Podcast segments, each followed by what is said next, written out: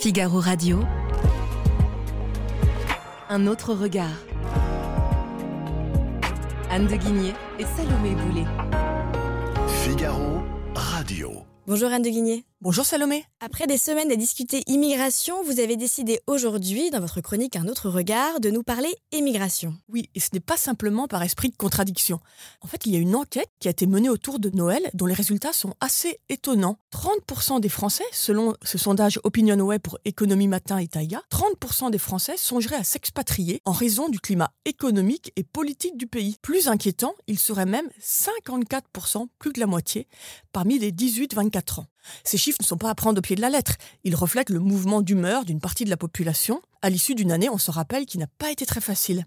Mais ils reflètent aussi une réalité. L'émigration s'est envolée ces dernières années en France.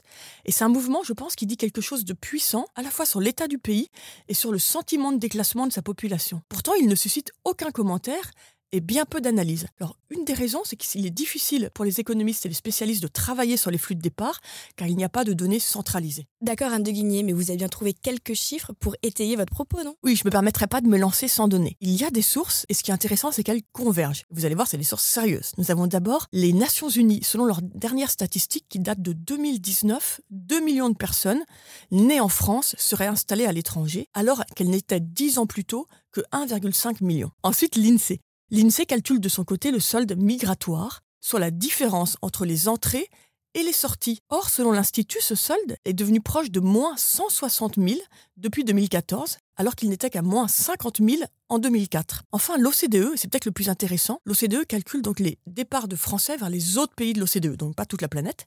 Et selon l'OCDE, le nombre de départs a oscillé entre 100 000 et 120 000 par an de 2014 jusqu'au Covid. C'est vrai que les chiffres, maintenant avec le Covid, il faut les prendre peut-être avec des pincettes, parce qu'il y a eu tant de restrictions, donc on verra les prochains chiffres en 2022. Je pense qu'il faut les attendre pour voir la tendance de long terme. Mais de 2014 à 2018, entre 100 000 et 120 000 départs, contre environ 80 000 entre 2006 et 2010. Et ce qui est intéressant, c'est que contrairement aux enseignements du sondage de fin décembre, ce sont en fait plutôt des profils macronistes, si je puis dire, en tout cas des personnes très diplômées qui quittent le pays. Et je vais vous citer une étude de la direction du Trésor à Bercy qui date de 2021 qui le souligne bien. Les économistes de Bercy nous disent qu'au cours des 15 dernières années, l'écart entre les distributions de l'éducation des émigrés et des natifs restés en France s'est accentué. C'est-à-dire que la part des diplômés du supérieur parmi les émigrés a augmenté de 16 points, alors qu'elle n'a augmenté que de 11 points parmi les non-immigrés. Donc on voit bien le problème. Partent de France des personnes très diplômés, donc qui aurait potentiellement un impact important sur l'économie. La France devient-elle pour autant une terre d'émigration? Salomé, c'est la bonne question et la réponse, elle est simple. Bien sûr que non.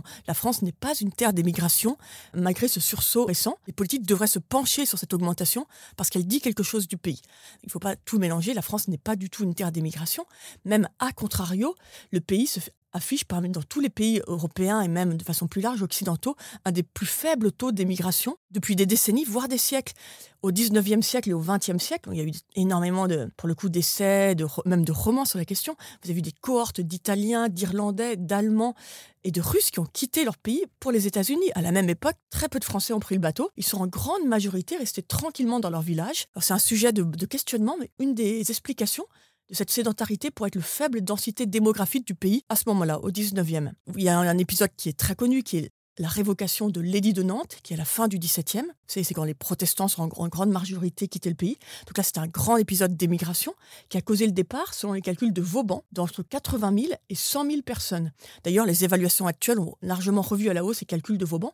Mais voilà, pour dire, ça, c'est un grand épisode d'émigration en France, mais on remonte à la fin du XVIIe. Depuis, l'émigration reste faible.